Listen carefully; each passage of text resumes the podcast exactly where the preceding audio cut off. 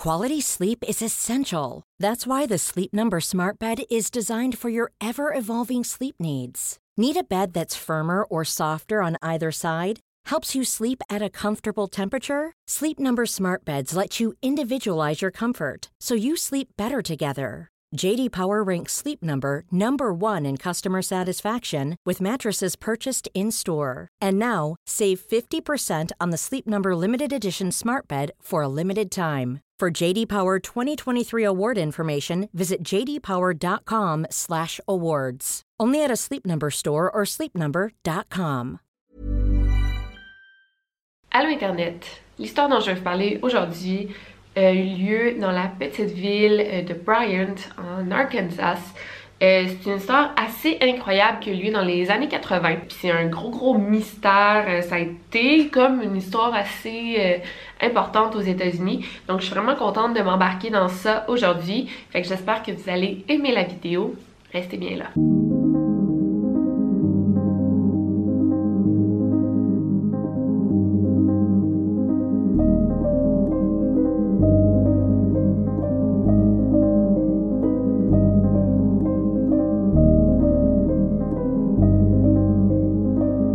Vous écoutez le podcast Over and Out. Nous sommes le 23 août 1987, il est environ 4 heures du matin.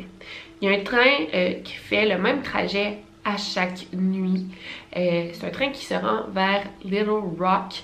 Fait c'est un train de routine qui transporte euh, de la marchandise. Il roulait environ à 80 km/h quand le conducteur aperçut quelque chose au loin. Plus il s'approchait, plus ce qu'il voyait au loin prenait forme. Et en se rapprochant, il a vu que deux garçons étaient couchés sur le chemin de fer. Le conducteur, en panique, klaxonne, euh, il allume les lumières. Bon, je fais comme si c'était une voiture, là, c'est pas la même chose, j'imagine. Mais il allume les lumières pour faire signe aux garçons de se tasser.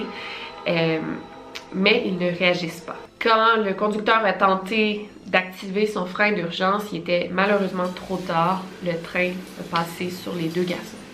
Ils sont morts sur le coup. Parce que vous savez comment ça fonctionne, un train, bon tu freines, mais ça freine pas comme ça, c'est ça doit prendre euh, des plusieurs mètres avant de freiner. Et souvent, quand tu vois quelque chose au loin sur le chemin de fer, euh, il est déjà trop tard en fait pour activer euh, ton frein de secours. Les deux garçons étaient en fait deux jeunes de la ville de Bryant. Nous avons Kevin Hives de 17 ans et son meilleur ami Don Henry de 16 ans. C'était deux garçons typiques, deux adolescents qui adoraient travailler sur leur voiture aller à la chasse. Et les deux avaient des petites copines qui étaient aussi amies, donc ils sortaient les quatre ensemble. Cette journée-là, les deux garçons avaient quitté la maison un petit peu après minuit pour aller à la chasse dans une forêt qui se situait près de la maison de Don Henry. Quelle idée d'aller chasser en pleine nuit, mais c'est comme une technique qu'utilisait illégal. Je vais en parler un petit peu plus loin. Ça peut être quand même dangereux. J'imagine que leurs parents euh, n'aimaient pas vraiment ça qu'ils partent chasser en pleine nuit. Mais bon, euh, ils étaient en vacances euh, d'école, donc c'est ce qu'ils ont fait. Bien sûr, suite à la découverte des corps, une enquête a commencé. En fait, quand les corps ont été retrouvés, ils étaient recouverts d'une grosse bâche verte pâle. Je vais vous montrer de quoi a l'air une bâche pour ceux qui savent pas. Et aussi, on a retrouvé un fusil près des corps et c'était le fusil de chasse de Don. En faisant l'autopsie, euh, le coroner a déterminé que les garçons étaient sous l'influence de la drogue. Dans l'autopsie, on a déterminé qu'ils auraient fumé de la marijuana, mais c'est ridicule, là. On pense qu'il aurait fumé environ 20 joints par personne dans une très courte période de temps. Ce qui est à peu près impossible. Premièrement, où tu trouves 40 joints, là, comme ça? Et deuxièmement, il aurait fallu que tu fumes un après l'autre sans s'arrêter.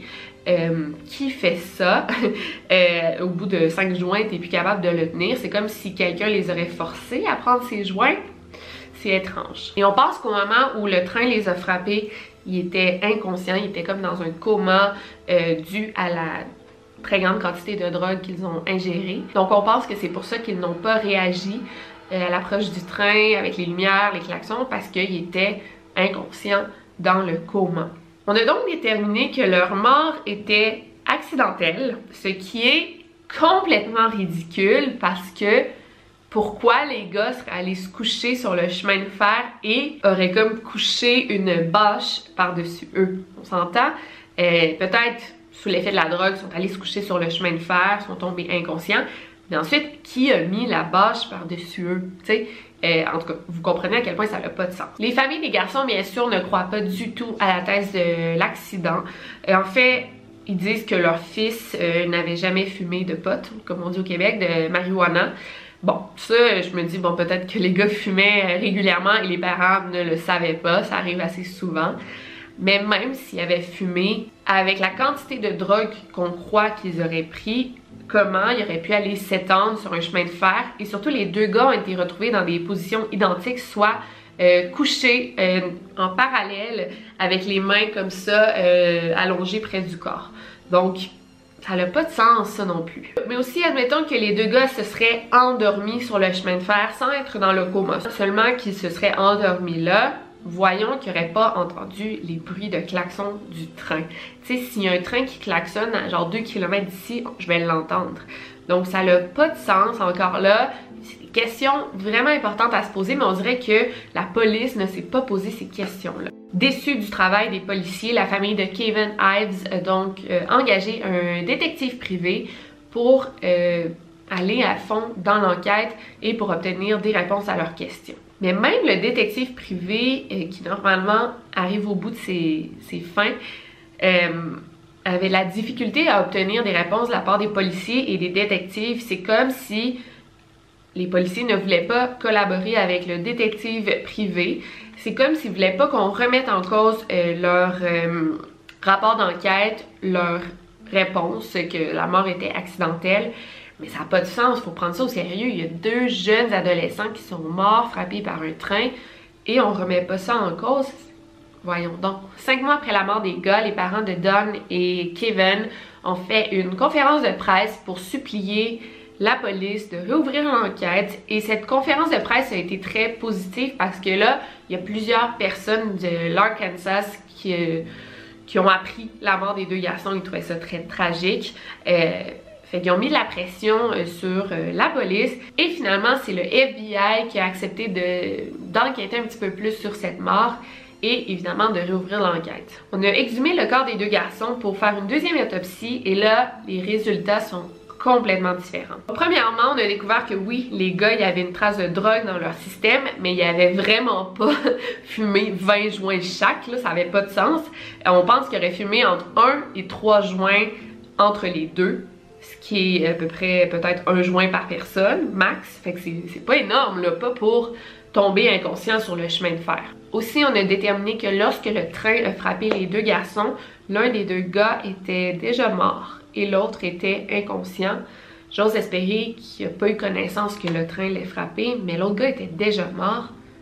Qu'est-ce qui s'est passé? Finalement, c'est en juillet 1988, environ un an après euh, la mort de euh, Don et Kevin, qu'on a finalement conclu que les gars avaient probablement été victimes d'homicide.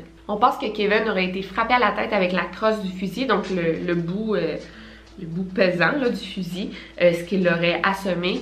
Et Don, bon, j'imagine que son corps était vraiment décomposé quand on a fait euh, la deuxième autopsie, donc on n'a pas pu voir nécessairement s'il s'est fait poignarder. Mais quand on l'a retrouvé, il portait un t-shirt et apparemment le t-shirt avait plusieurs trous dedans, comme si quelqu'un l'avait poignardé à plusieurs reprises au niveau de l'abdomen. Quality sleep is essential. That's why the Sleep Number Smart Bed is designed for your ever-evolving sleep needs. Need a bed that's firmer or softer on either side? helps you sleep at a comfortable temperature? Sleep Number Smart Beds let you individualize your comfort so you sleep better together. JD Power ranks Sleep Number number 1 in customer satisfaction with mattresses purchased in-store. And now, save 50% on the Sleep Number limited edition Smart Bed for a limited time. For JD Power 2023 award information, visit jdpower.com/awards. Only at a Sleep Number store or sleepnumber.com. Mais là, l'enquête a pris une tournure complètement différente quand on a découvert que trois ans auparavant, en Oklahoma, il y a trois gars qui ont vécu à peu près la même chose. Le 25 juin 1984, on a Billy Don Heinlein de 26 ans et son ami Dennis Decker de 21 ans qui ont été retrouvés eux aussi morts sur un chemin de fer. Donc, ce qui est étrange là-dedans, c'est que les gars ont été retrouvés morts sur le chemin de fer dans la même position que Kevin et Don. Et aussi, après avoir fait une autopsie, on a comme déterminé que les gars avaient consommé une énorme quantité d'alcool, ce qui ferait qu'ils se seraient endormis sur le chemin de fer et leur mort a aussi été jugée comme étant accidentelle. Par rapport à cette affaire-là, euh, bon, la thèse de la mort accidentelle est encore une fois complètement ridicule, mais euh, l'année suivante, on a découvert un laboratoire de méthamphétamine, euh, donc de cristal meth, là, pas loin du chemin de fer où les cas ont été retrouvés. Donc, on se demande s'il n'aurait pas été impliqué dans une affaire de drogue où il aurait vu quelque chose qu'il ne devait pas voir. Donc, c'est pourquoi on les aurait tués. Donc là, on se demande si la mort de Billy et Dennis serait liée à celle de Don et Kevin. Et là, un autre truc bizarre, j'ai lu ça, puis j'étais comme, je comprenais pas, là, j'ai dû revenir sur mes notes, mais je l'ai laissé comme ça. Bon, vous allez trouver que la découverte des corps a été différente. Un autre truc bizarre, c'est qu'il y avait des gens à bord du train, des passagers, donc j'imagine des gens qui travaillaient dans le train. C'était pas un train avec des passagers, c'était un train avec de la marchandise, mais il y a quand même des gens à l'intérieur. Bon, les gens qui étaient à l'intérieur, ils se rappellent d'avoir vu les deux garçons au loin, et ils étaient... Euh, partiellement couvert d'une bâche vert pâle. Mais au moment de l'enquête, cette bâche en question a disparu. En fait, les policiers qui ont découvert les corps, disent qu'à aucun moment il y, a, été question d'une bâche vert pâle qui recouvrait les corps. Mais tous les passagers du train ont dit que oui, en effet, il y avait vu une bâche vert pâle qui est quand même difficile à manquer. Donc ça, c'est bizarre, mais on n'a pas vraiment de réponse à ça. Donc là, on va se lancer dans les suspects qui pourrait être responsable des meurtres et que s'est-il passé réellement. Il y a un homme inconnu qui aurait été vu près des chemins de fer une semaine avant la mort des gars. Il portait un habit militaire et avait un comportement étrange. Et là, écoutez bien ça, il y a un policier qui se serait approché de cet homme pour lui demander qu'est-ce qu'il faisait parce qu'il avait un comportement suspect. Et là, l'homme se serait mis à tirer sur le policier, à le fusiller. Donc là, le policier est allé se cacher de l'homme et l'homme a eu le temps de s'enfuir. On ne l'a plus jamais revu. Mais là, il y a des témoins qui disent que la même nuit où Kevin et Don sont morts, il aurait vu un homme habillé en militaire près des chemins de fer. Donc on pense que ça pourrait être le même homme, mais on l'a jamais retrouvé. On peut penser aussi que Don et Kevin ont été euh, témoins d'un trafic de drogue. Donc soit ils ont été témoins d'un trafic de drogue important et on a dû les éliminer pour pas qu'ils parlent ou eux-mêmes se sont procurés de la drogue, soit peut-être les joints qu'ils ont fumés. Et je sais pas, peut-être qu'il y a eu un problème, peut-être qu'il n'y avait pas l'argent pour payer, on sait pas qu'est-ce qui s'est passé, mais peut-être, encore une fois, on a dû les éliminer. Ou encore pire, peut-être que les gars sont eux aussi tombés sur un laboratoire clandestin de cristal meth. Et ils sont tombés là-dessus, genre durant leur, euh, leur chasse, et on a décidé de les éliminer. Donc ça revient au même un petit peu. Mais la ville de Bryant est vraiment reconnue pour avoir euh, des trafiquants de drogue très importants et on pense même que la police serait impliquée euh, dans ben, ce, marché noir clandestin.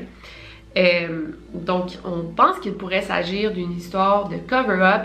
Et là, il y a une grosse théorie du complot derrière cette histoire. Il y a un autre témoin, un habitant de Bryant, qui dit que la soirée des meurtres, il aurait vu deux policiers en train de battre deux garçons dans le stationnement d'un magasin.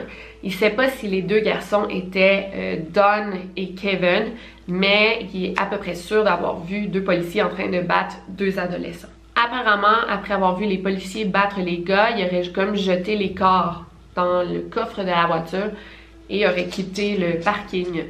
Euh, j'ai l'impression que ça, c'est comme presque impossible cette histoire-là. Euh, je sais pas, tu sais, c'est vraiment un village Bryant. Donc, peut-être, euh, je sais pas, peut-être que les gens ont peur de parler ou peut-être que c'est complètement faux parce que j'imagine qu'il devait avoir une récompense au moment des faits. Donc, les gens voulaient comme, je sais pas, dire des informations pour obtenir la récompense, mais ça reste vraiment louche. Et là, en 2018, l'histoire a pris une tournure complètement différente encore une fois. Fait récemment, il y a un homme du nom de Billy Jack Haynes qui était un lutteur très connu dans les années 80 qui a fait une sortie publique et il dit avoir assisté au meurtre de Don et Kevin. Apparemment, euh, le lutteur était aussi trafiquant de drogue dans les années 80 et il est en contact avec un politicien très très important qu'il dit, sans nommer de nom, et il aurait même été ordonné de tuer Robert Kennedy, qui est le fils de Robert F. Kennedy. Donc, il dit que dans toute cette histoire, quand il était trafiquant de drogue, il a vu pas mal de choses, dont le meurtre de Kevin et Don. Now, August 23rd, 1987, 30 years ago, I was on the railroad tracks in Alexander, Arkansas, and witnessed everything that happened to two young boys on the tracks. Donc tout ça sonne vraiment euh, théorie du complot. Un important politicien dit à un trafiquant de drogue de tuer un autre politicien. Euh, donc lui dit qu'il aurait assisté au meurtre de Don et Kevin. C'est difficile à croire, mais le détective privé a définitivement pris ça en compte. Donc, euh, il enquête là-dessus, mais est-ce que ça va mener à quelque chose? On ne sait pas. Une autre chose à ne pas négliger dans cette histoire, c'est surtout euh, Bill Clinton, euh, qui était gouverneur de l'Arkansas. Il était gouverneur de 1979 à 1992, avec une pause entre 1981 et 1982. Et c'est pas la première fois que Bill Clinton est au centre de théories étranges. Moi, je l'ai toujours trouvé louche à cause de Jeffrey Epstein, à cause de sa femme Hillary Clinton qui est impliquée dans le Pizzagate. Bill Clinton est comme impliqué partout. Et la théorie du complot se nomme de Clinton Body Count, qui en fait euh, parle du fait que depuis que Bill et Hillary Clinton euh, sont dans la politique, euh, il aurait été responsable du meurtre de plusieurs personnes environ une cinquantaine de personnes. Donc, il aurait tendance à éliminer des gens qui pourraient parler sur des trucs importants. Donc ça, c'est la théorie du complot euh, Clinton Body Count. Je veux pas trop en parler ici parce qu'on parle quand même de la mort de deux adolescents, fait que j'aime pas trop entrer dans des théories du complot, mais je peux définitivement faire une vidéo sur le Clinton Body Count dans une autre vidéo et juste parler de la théorie du complot. Mais bon, on pense que peut-être que Don et Kevin auraient été justement témoins d'un trafic de drogue impliquant des, politiciens importants, des policiers importants et c'est pourquoi ils auraient été tués. Et quand on parle de la théorie du complot de Clinton Body Count, les noms de Don Henry et Kevin Ives sont toujours impliqués dans la théorie du complot. Fait que si ça vous intéresse, je peux en parler dans une, autre vidéo, dites-le moi dans les commentaires. Euh, mais bon, ça c'est l'histoire des deux garçons. Euh, moi, je pense définitivement qu'une histoire de cover-up, en fait, c'est presque sûr parce qu'on a jugé que leur mort était plus accidentelle. C'est un homicide qui aurait tué ces deux gars-là et pourquoi la fameuse bâche verte aurait disparu, mais surtout euh, pourquoi l'autopsie a été erronée, si erronée dès le départ. Donc laissez-moi savoir vos théories dans les commentaires, je trouve que c'est une histoire vraiment mystérieuse et super intéressante, mais surtout tragique. Faut pas oublier qu'il y a eu quatre victimes en tout dans cette histoire et sont mortes de manière vraiment horrible. Donc si vous avez aimé cette vidéo, laissez-moi un gros thumbs up. Et sinon, on se revoit très bientôt pour une nouvelle vidéo. D'ici là, n'oubliez pas de garder l'œil ouvert. Over and out.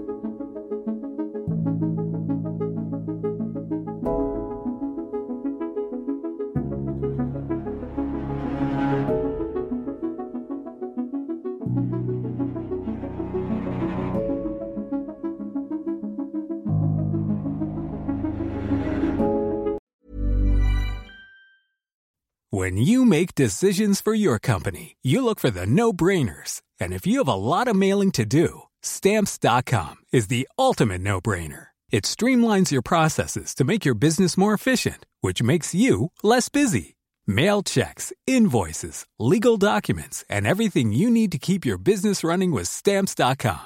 Seamlessly connect with every major marketplace and shopping cart Schedule package pickups and see your cheapest and fastest shipping options from different carriers. With rates up to 89% off USPS and UPS rates. And with the Stamps.com mobile app, you can take care of mailing and shipping wherever you are. Make the same no brainer decision as over 1 million other businesses with Stamps.com. Sign up with Code PROGRAM for a four week trial, plus free postage and a free digital scale. No long term commitments or contracts. That's stamps.com.